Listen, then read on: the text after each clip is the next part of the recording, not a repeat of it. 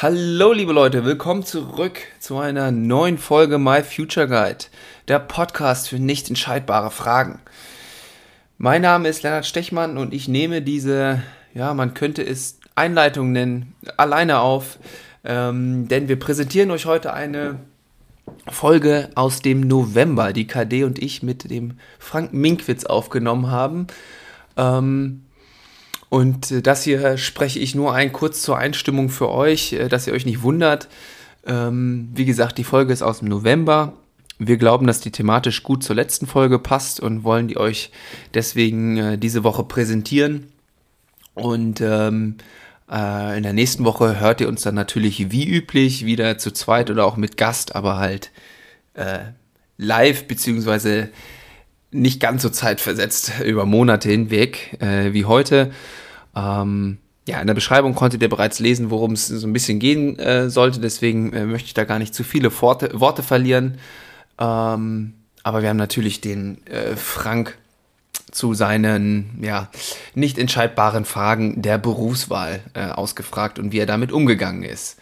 Ähm, Feedback zur letzten Folge von letzter Woche holen wir natürlich nach, hat uns einiges erreicht. Auch sehr, sehr spannend, äh, wie ihr die Folge so gehört habt, äh, was ihr mit Bedeutung aufgeladen habt. Äh, da gibt es einige Unterschiede in unserer Hörerschaft. Ähm, ja, das als kleiner Teaser für nächste Woche. Aber jetzt erstmal viel Spaß mit der Folge mit Frank, KD und mir.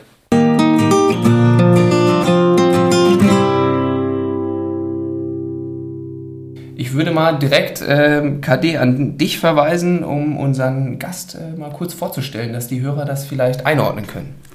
Ja, wir haben heute Frank. Frank ist 48 Jahre alt und arbeitet in einem Großkonzern. Frank könnte für unsere Fragen besonders spannend und interessant sein, weil er nicht nur einen äh, Länderwechsel oder einen Kulturwechsel hingelegt hat bei seiner Wahl des Berufes, ist also in ein anderes Land gegangen und was vielleicht auch besonders äh, spannend sein kann, ist, dass äh, Frank zwei Söhne hat und ein Sohn ist 17, der älteste. Und vielleicht beschäftigt den ja auch schon so langsam das Thema, welchen Beruf ergreife ich, wie mache ich das, dass es gut äh, läuft in meinem Leben. Und um diese Themen können wir uns vielleicht mal mit Frank unterhalten. Ja, Frank, herzlich willkommen. Vielen Dank auch dir. Ähm, was machst du denn so aktuell? Wie würdest du so deine Arbeit beschreiben, die du jetzt so machst? Worum geht es da in erster Linie? Was ist da wichtig? Also erstmal danke, dass ich dabei sein darf. Ähm, ist sehr spontan heute, aber äh, für mich eine sehr, sehr interessante Gelegenheit, um auch mal auf diesem Weg äh, was weitergeben zu können.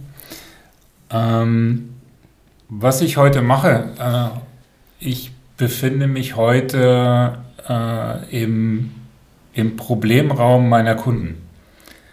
Ähm, und zwar in der Form, dass ich dadurch, dass ich mich in deren Situation und das, was meine Kunden machen und vorantreiben, äh, reinversetze und versuche eigentlich denen das Leben einfach zu machen, mhm.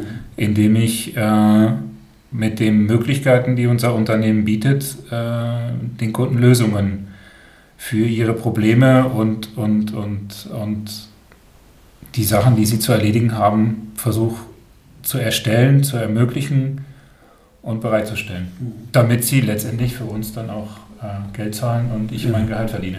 Ja, genau.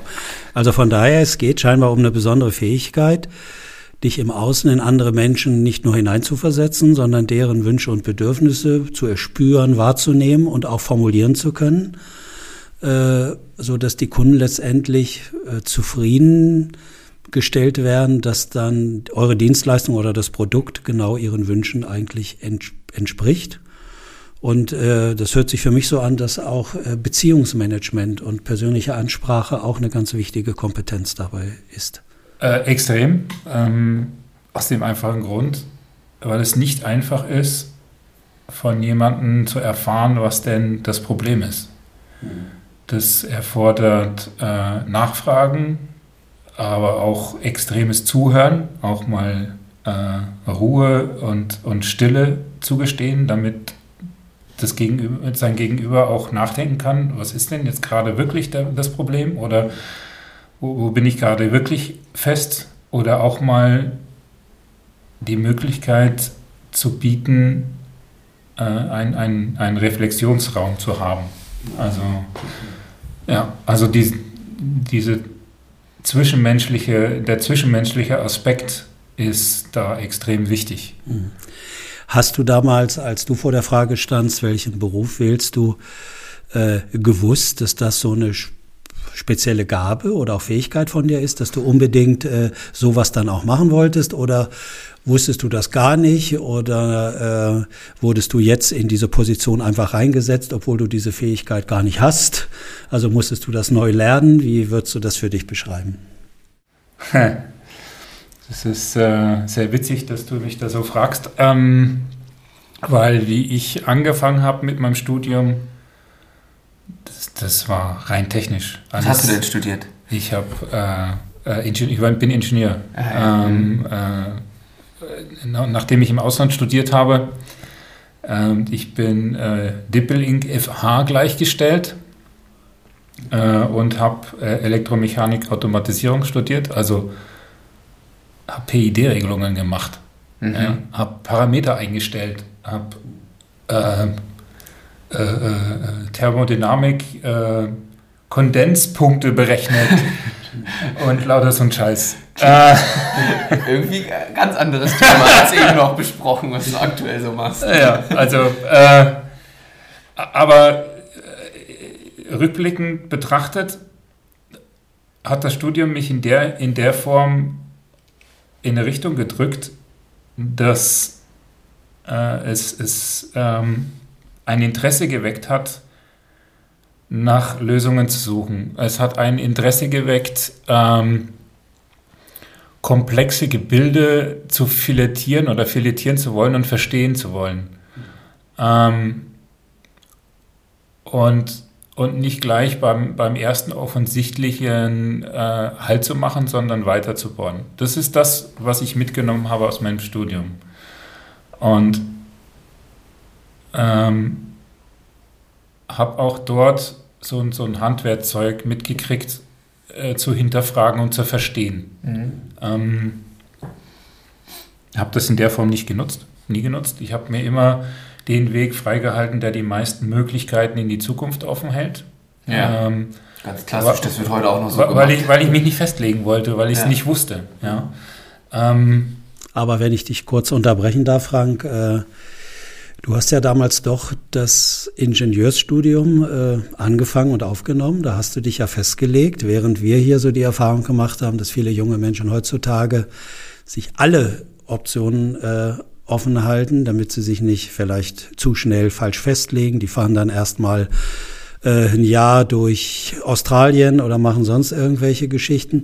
Bei dir war das ja nicht so, sondern du hast dich ja zumindest für das Studium klar entschieden, Ingenieur zu werden. Ich habe mich für das Studium klar entschieden und mhm. ich habe mich auch klar entschieden für meinen Arbeitgeber. Da bin ich übrigens jetzt noch. Ja, also, okay. Mhm. Und ich habe ganze acht Tage Urlaub zwischen Ende Studium und Anfang Arbeit gehabt. Okay. Schwierig mit einer Weltreise in acht Tagen. Ja, das äh, geht das, schwer.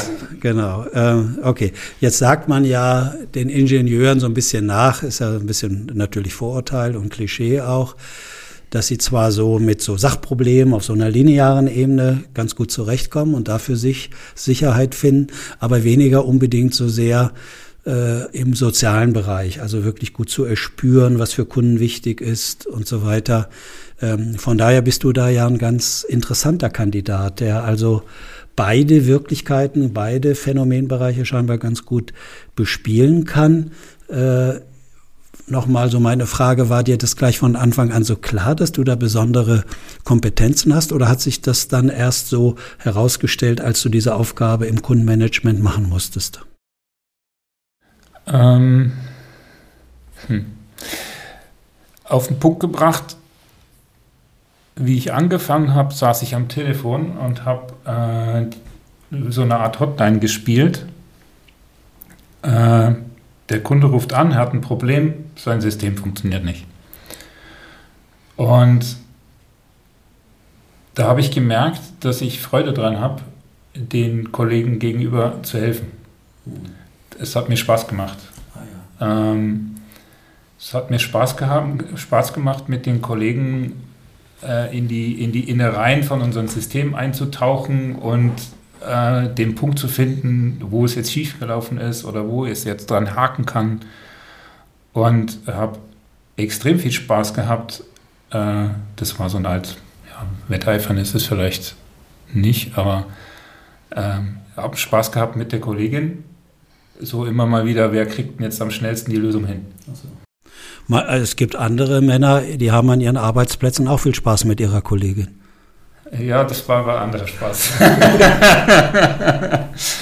ja. Ähm, aber ähm, da habe ich schon gemerkt, dass, dieses, dass diese, äh, diese Problemlösungsthematik ähm, mir, mir irgendwie, also ich habe da, hab da Bock drauf gehabt. Und, und dann habe ich irgendwann habe ich angefangen zu sagen, naja, jetzt, also wir haben da ein Problem, da ein Problem, da ein Problem. Wenn man das jetzt anders machen würde, da hätten wir doch gar nicht das Problem. Und irgendwie bin ich dann, dann reingewachsen. Und, ähm, und, und habe dann aber irgendwann angefangen, nicht nur, nicht nur unsere, unsere Sachen, unsere Produkte zu verbessern, sondern auch zu überlegen, was wir dann zusätzlich machen können. Mhm. Und habe dann den Spaß an der Arbeit mit Menschen entdeckt. Mhm. Und da bin ich beigeblieben. Das ist irre. Okay.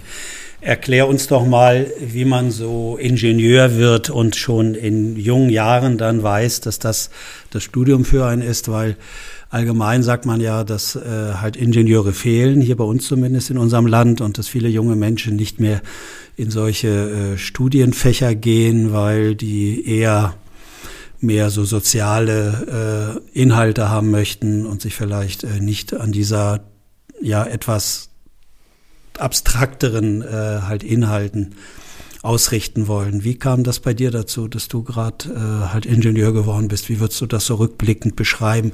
Welche Menschen hatten da vielleicht Anteil dran? Hast du alles aus dir selbst entschieden? Äh, wurdest du von irgendjemand dort auf die Spur gesetzt? Gibt es eine Familientradition vielleicht?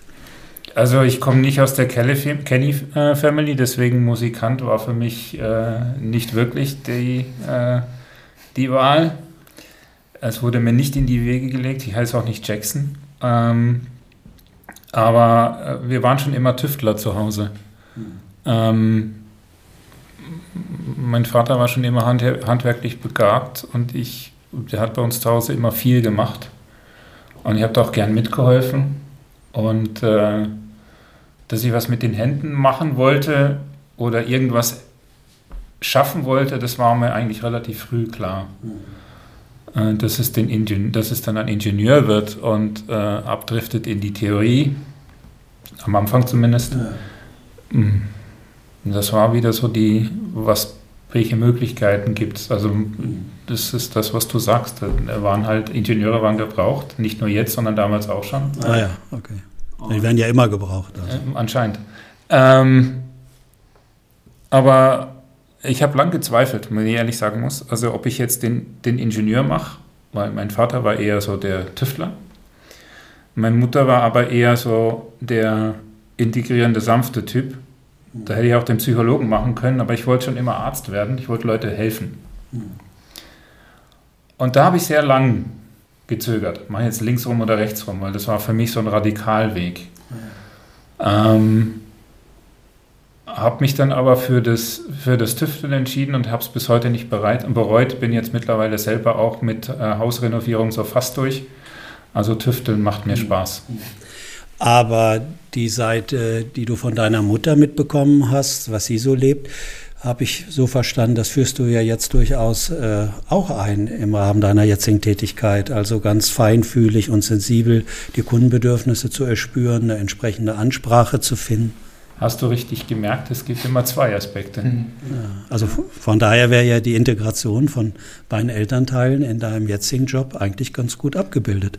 Ähm, wichtig ist dabei, dass man was findet, was einen Spaß macht, was einen antreibt und wofür man brennt. Und deswegen habe ich auch lange gezweifelt, ob ich jetzt den Ingenieur mache oder den Arzt. Einfach aus dem einfachen Grund, ich habe zu Hause halt jahrelang, das klingt jetzt blöd, mit Lego gespielt. Ja, weil ich Sachen gebaut habe. Das machen doch die Erwachsenen bei euch im Konzern jetzt immer noch, wenn die ihre Trainings machen, habe ich Das stimmt allerdings. das stimmt. Ähm, ja, gut. Ich möchte mich jetzt hier nicht outen, aber, äh, aber ich habe immer, ich habe immer gern mit Legos gespielt und ich habe mit, irgendwann habe ich mir dann die Frage gestellt, äh, was machst du real? Weil dieses Arzttum und Le Leuten mit Pflastern hinterherrennen habe ich nie gemacht. Ja. Äh, und auch keine Vögel versorgt oder kein. Und dann irgendwann habe ich dann für mich gedacht, okay, gut, nee, das Tüfteln, das wird es wohl sein und äh, habe mich daran gewagt. Ja. Okay. Gut, ja, mich würde noch mal interessieren, was für viele junge Menschen ja auch eine Frage ist, äh, verlassen sie sozusagen ihre ihre Herkunftsregion oder bei dir ja auch Land, kann man sagen. Wofür geht man weg und lässt vielleicht seine Freundinnen, Freunde und die Familie äh, auch zurück? Was waren bei dir Gründe, dass du äh, deine, dein Geburtsland oder Geburtsort ähm, verlassen hast und dir ein anderes Land gesucht hast? Um welches Land geht es denn überhaupt? Das wäre vielleicht auch noch kurz. Also ich komme komm aus Belgien. Okay. Ja, bin dort aufgewachsen. Wo äh, genau aus Belgien? Am, am, in Brüssel, ja. Was, was ein, ein globales Rumziehen einfach macht, weil ich bin viersprachig. Ähm, das wäre doch super für die Weltreise dann gewesen. Ja, leider Ziel verpasst. Die muss ich halt nachholen. ähm, aber äh, warum bin ich weggegangen? Ähm, das war in der, es war die Neugier ähm, und, und einfach mal was anderes probieren wollen. Äh, das war in der .NET-Phase äh, wo ich, oder .com-Phase, wo ich äh, die Chance hatte, in einem Startup mitzumachen und dort wesentlich was aufzubauen, wieder das Tüfteln, das Bauen.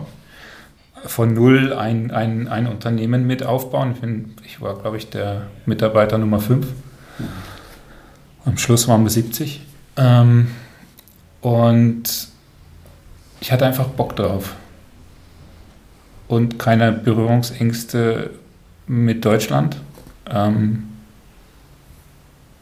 ja, also eigentlich die Neugierde und, und die Lust, was aufzubauen. Ich war jung, ich hatte keine, keine Kinder, war nicht verheiratet und äh, hatte die Hoffnung, und ich habe recht behalten, äh, dass mir meine Freunde erhalten bleiben, auch wenn ich nicht in der Nähe wohne. Und hat ja. mir bis heute gepasst. Ah ja, okay. Mhm. Das finde ich jetzt gerade nochmal ganz interessant, auch ähm, solche, so eine, so eine ähm, ja, doch schwerwiegende Entscheidung, würde ich es jetzt einfach mal zu nennen, mit, mit vielen Auswirkungen, weil wir das auch letztens im Podcast oder schon mal einen Gast hier im Podcast hatten, der hat dann sein Studium abgebrochen ähm, und hat da eine schwierige Entscheidung für sich getroffen. Und auf der einen Seite kann man dann natürlich dann, du hast, also du hast jetzt beschrieben, dass du Lust hattest, auf, auf neue Sachen, auf was aufzubauen. Ähm, aber da gibt es ja auch immer noch eine andere Seite, die sich dann durchaus auch öfter mal meldet. Ähm, wie bist denn du mit diesen Zweifeln dann umgegangen? Also vor allen Dingen auch, als du die Entscheidung getroffen hast, war das, also war das dann abgestellt oder kam das dann immer noch mal wieder? Oh, das kommt, das ist ein laufender Prozess. Das ist nicht etwas, was von jetzt auf gleich äh, stattfindet. Ich bin mittlerweile 20 Jahre in Deutschland. Mhm. Ähm, und, und bin in meinem Leben jetzt länger in Deutschland gewesen, als ich in Belgien war.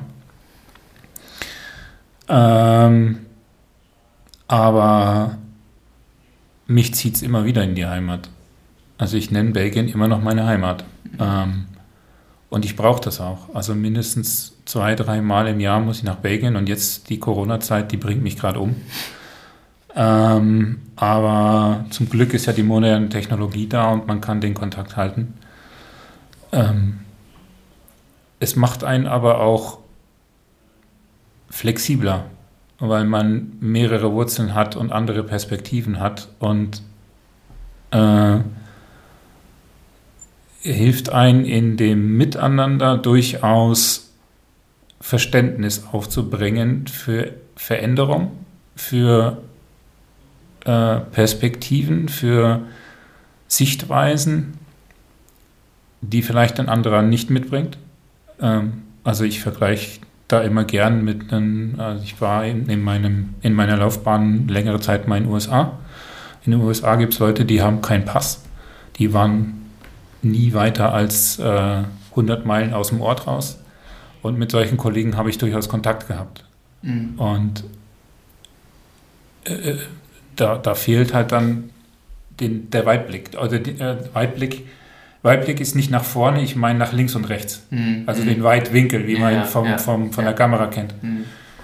Äh, und, und das brauche ich für meine Arbeit. Mhm. Weil wenn ich nicht links und rechts gucken kann, dann sehe ich nicht das komplette Problemfeld. Und wenn ich mich irre starr auf ein, ein bestimmtes Problem und genau das Problem löse, habe ich vielleicht aber nicht den Mehrwert geschaffen für meinen Kunden, weil ich mhm. links und rechts sehen muss. Also, äh, keine Ahnung. Ja, ich gibt glaub, jede Menge Beispiele. Ja, ja. Ich glaube, wir haben dich da ganz gut verstanden. Äh, wenn du das so sagst, äh, interessiert mich zweierlei. Vielleicht hängt das ja auch sogar miteinander zusammen. Das eine wäre, äh, wo ich immer neugierig bin, wie würdest du die kulturellen Unterschiede beschreiben, wie die Menschen so eher miteinander umgehen, vielleicht auch in Arbeitskontexten zwischen den beiden Ländern? Vielleicht hast du da Unterschiede wahrgenommen. Wie, wie würdest du die beschreiben? Und das andere ist, dass man ja auch äh, immer irgendwie äh, andere Menschen hat, mit denen man zusammenarbeiten muss, die nicht diesen Weitwinkel haben, die vielleicht äh, auch immer sehr eng schauen, weil das für sie selbst wichtig ist, aber weil das ihre Arbeitsaufgabe mit sich bringt. Äh, wie nimmst du das da wahr? Was ergeben sich da möglicherweise für klassische Konflikte auch draus? Ergeben sich überhaupt Konflikte daraus? Das waren jetzt so meine beiden Fragen. Ich hoffe, du kannst sie noch auseinanderhalten. Die erste ist leichter zu beantworten. Äh, die Unterschiede zwischen den beiden Kulturen ist ziemlich einfach erklärt. Äh, Belgien ist ein kleines Land und hat viele Einflüsse von außen. Und äh, wer Belgien ein bisschen kennt, weiß, es gibt da drei Sprachregionen. Äh, weiß, es gibt äh, mehrere Provinzen in Belgien. Das heißt, Belgien ist ein Land der Kompromisse. Äh, in Belgien wird viel verhandelt, wird viel ausgehandelt, aber äh, Belgien ist auch ein sehr soziales Land, ein Beziehungsland und nicht, sehr, ein, nicht ein sehr stark geregeltes Land. Ein Belgier, wenn er eine Regel vorgesetzt bekommt, das Erste, was er versucht, ist, diese Regel zu umgehen. Ähm, das ist der Unterschied zu Deutschland. In Deutschland gibt es Regeln und Leute halten sich an den Regeln. Und wenn du dich nicht an den Regeln hältst, dann sagt dir dein Nachbarn, hey, halte dich verdammt nochmal an die Regeln. Mhm. Ähm, so sind wir. ähm, wie ich anfangs, wie ich anfangs äh, in, nach Deutschland gekommen äh, bin, das war ein Riesenproblem für, für meine Familie, weil äh, ähm, meine Familie in der Vergangenheit schon sehr große äh, Affinität zu Deutschland hatte und eine Zeit lang auch in Deutschland gewohnt hat. Und dann aber aus Deutschland weggegangen sind, genau aus diesem Grund. Und wie ich dann gesagt habe, äh, ich, sorry, ich wandere aus, ich gehe nach Deutschland, dann war das für meine Familie ein richtiges Problem, weil die diese, diese, diesen Konflikt gesehen haben und Angst hatten, dass ich genau in diesen gleichen Konflikt reinlöse, äh, rein, reinlaufe und, äh, und mich auf diese enge Sichtweise und das kalte, strukturierte Deutschland einlasse. Ähm, Nachdem ich ja jetzt schon 20 Jahre hier bin, muss ich ganz klar sagen, Deutschland hat sich sehr geändert. Ähm, zum Positiven? Zum Positiven, ja. Also für mich zum Positiven. Kann sein, dass das für andere Leute zum Negativen ist, aber für mich zum Positiven. Ähm, aus dem einfachen Grund, weil das Zwischenmenschliche wichtiger geworden ist, die Beziehungsebene ist wichtiger geworden. Und vielleicht liegt das auch daran, weil die Bekanntschaften und die, und die Leute, die ich hier kennengelernt habe, ich mittlerweile schon länger kenne und wir auf einer anderen Ebene kommunizieren. Aber ähm, ich finde, dieses starre, kalte, fremde ist definitiv nicht mehr der Fall. Also. Nimmst du diese Veränderungen ganz konkret an deinem Arbeitsplatz auch wahr, wie da die Menschen miteinander umgehen? Oder würdest du sagen, da ist es doch noch stärker, so wie früher, wie du das erlebst, sehr regelgeleitet und basiert? Das hängt von der Abteilung ab, mit der man gerade zusammenarbeitet. Mhm. Der Vertrieb ist sehr versiert in Lösungen finden und Regeln umgehen und möglichst das machen, womit der Kollege dann Umsatz macht. Ähm, das Produktmanagement ist eher daran interessiert, äh, lösungsorientiert zu denken und denkt auch mal außerhalb des Rahmens. Wenn man eher in der Entwicklung ist, dann in der Entwicklung gibt es nur Physik. Entweder es funktioniert oder es funktioniert nicht. Und wenn es nicht funktioniert, dann kannst du auch nicht an den äh, Kenngrößen ändern, bis es, bis es funktioniert, weil die Physik kann man nicht betrügen. Mhm. Das heißt, die Entwicklung ist eher sehr starr und fokussiert. Das heißt, die Physik gibt eher einen ganz klaren Rahmen vor, wo man auch sich nicht so rummogeln kann oder was anderes einstellen. Das heißt, die sind, die sind abhängiger, die können nicht so variabel reagieren, weil die von der Physik abhängig äh, sind und nicht so sehr von sozialen Prozessen, höre ich. Ja, in der Entwicklung ist es sehr, sehr stark regelgetrieben okay. äh, und, und strukturierter. Ähm, in, in, Produktmanagement versucht man auch mal neue Sachen aus, mhm. im Vertrieb auch. Und, und äh, entstehen dadurch auch äh, Konflikte oder ja. Missstimmung unter den Menschen, wenn ja. die so unterschiedlich agieren müssen auch? Ja. Ja, äh, wir laufen gerade durch eine, durch eine Umstellung in der Organisation. Also nichts ist so stetig wie der Wandel muss man auch lernen, wenn man, wenn man das Ingenieurstudium wählt. Ähm, da ist ein, ein stetiges Lernen ist wichtig. Aber man muss, man muss neugierig bleiben. Mhm. Wenn man irgendwann die Neugierde verliert, dann, äh, dann verliert man seinen, seinen Vorteil. Ja. Ja.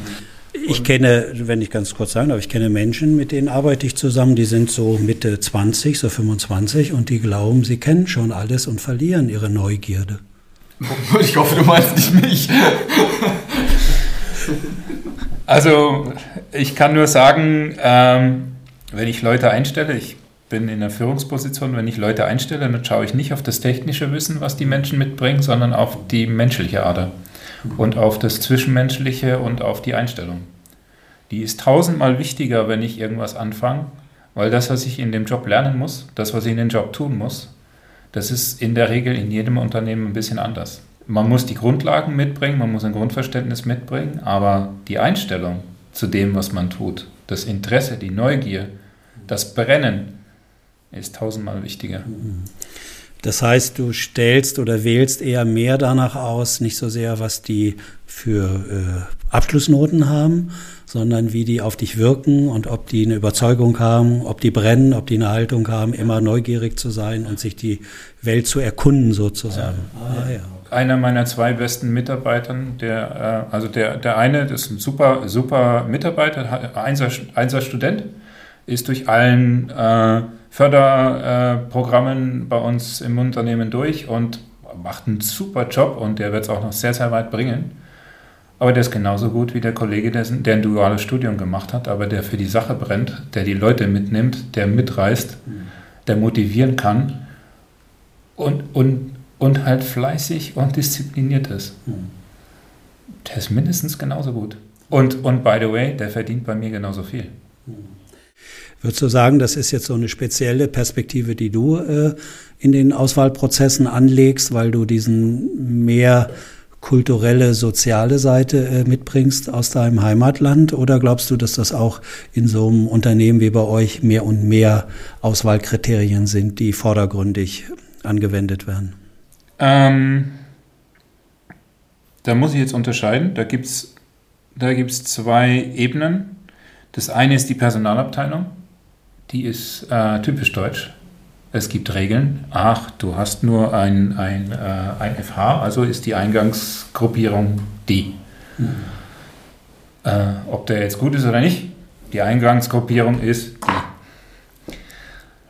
Aber wenn der Kollege dann eingestiegen ist und äh, sich beweisen kann und sich nicht durch diese Einstiegsschwelle bremsen lässt, sondern nach wie vor seinen Ansatz zeigt und motiviert ist und das machen will und Themen vorantreibt, da ist die, die steile, die Kurve ist viel steiler, weil, weil er gesehen wird oder sie. Ja. ja. Also das hat ja. nichts mit Gender zu tun.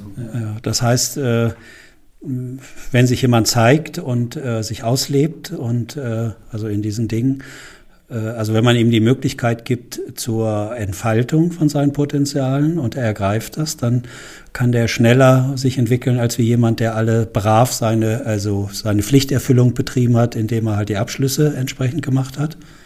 Ja, also die Theorie alleine hilft da nicht. Hm, okay. Ja, vielen Dank. Also ich fand es bisher sehr spannend, was du alles so erzählst. Ich würde gerne noch mal vielleicht zum Schluss Frank äh, sagen oder fragen. Ich weiß ja, du hast ja zwei Söhne. Der eine ist 17 und der andere ist 15 oder wird jetzt im Februar 15. Ähm, vielleicht beschäftigt sich der Älteste schon mit Berufswahl, der andere kommt nach. Wie, was hast du vor? Wie nimmst du das wahr bei deinen Söhnen? Wie möchtest du da Einfluss nehmen? Möchtest du keinen Einfluss nehmen? Was wäre dir am liebsten? Wie, wie würdest du das so beschreiben? Also hast du Vorstellungen? Sollen die irgendwas Spezielles erzielen, erreichen? Sollen die, äh, was weiß ich, was werden? Äh, da kribbeln mir die Finger. Ich würde gern eingreifen aber nachdem ich weiß, dass es wichtig ist, dass man was findet, was einen begeistert und wofür man brennt, kann ich ihm die Entscheidung nicht abnehmen. Das muss er selber suchen. Ähm, und was ist, wenn die dich fragen und sagen, du, ich kann das nicht allein entscheiden, sag du mir, was ich werden soll, Papa? Hm. Ich frage dann in der Regel, aber das Gespräch hat schon stattgefunden, ich frage dann, was macht dir Spaß? Also du gibst dann, nicht die Antwort, du fragst. Nee, okay. ich, ich, möchte nicht die Antwort geben. Das fällt mir schwer, aber ich möchte nicht die Antwort geben. Er muss seinen Weg selber finden. Und wenn es länger dauert, dann dauert es länger. Von mir aus kann er auch äh, mal Studien wechseln oder nicht. Es gibt ja mittlerweile äh, äh, Studiengänge, wo man überall mal reinschnuppern kann, ein halbes Jahr. Halte ich für eine sehr coole Sache. Ich habe eine Bekannte, die hat das gerade gemacht und hat sich jetzt entschieden. Äh, finde ich eine coole Sache. Wenn es das braucht, damit er das Richtige findet, um Gottes Willen. Ähm, und ich werde ihn nicht verurteilen, wenn er sagt, ich mache jetzt, äh, ich mache jetzt äh, irgendein Handwerk oder sowas, äh, weil mir das Spaß macht. Ähm, wobei ich würde mir wünschen, dass er eine Karriere, äh, in, äh, keine Ahnung, äh, dass er irgendwas Hochtrabend, Hochtrabendes vorantreibt. Und ich wünsche nur das Beste für ihn. Aber am wichtigsten ist mir, dass er glücklich wird. Ja, das ist ja eine wunderbare Antwort. Äh, äh, dann wird das wahrscheinlich auch einen Einfluss haben, weil deine Söhne werden deine Haltung vermutlich spüren, ne? dass es dir als Vater wichtig ist dass es egal ist, was sie machen. Hauptsache ist, dass sie eben glücklich werden. Mhm. Jetzt haben wir hier hin und wieder auch mal äh, schon mit Studienabbrechern zu tun gehabt. Angenommen, deine Söhne würden Studium abbrechen. Was würdest du da für eine Haltung zu entwickeln, wenn die dann doch nicht das letzte Abschlusszeugnis, den letzten Schein haben, der ihnen dann so diese typischen HR-Türen öffnet in Personalabteilung?